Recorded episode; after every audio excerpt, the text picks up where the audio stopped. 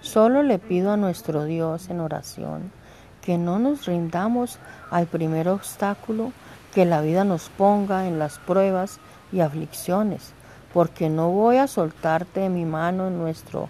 pacto eterno y buscaremos siempre como uno solo de hacer la voluntad de Dios y llegar juntos ante nuestro Padre Celestial.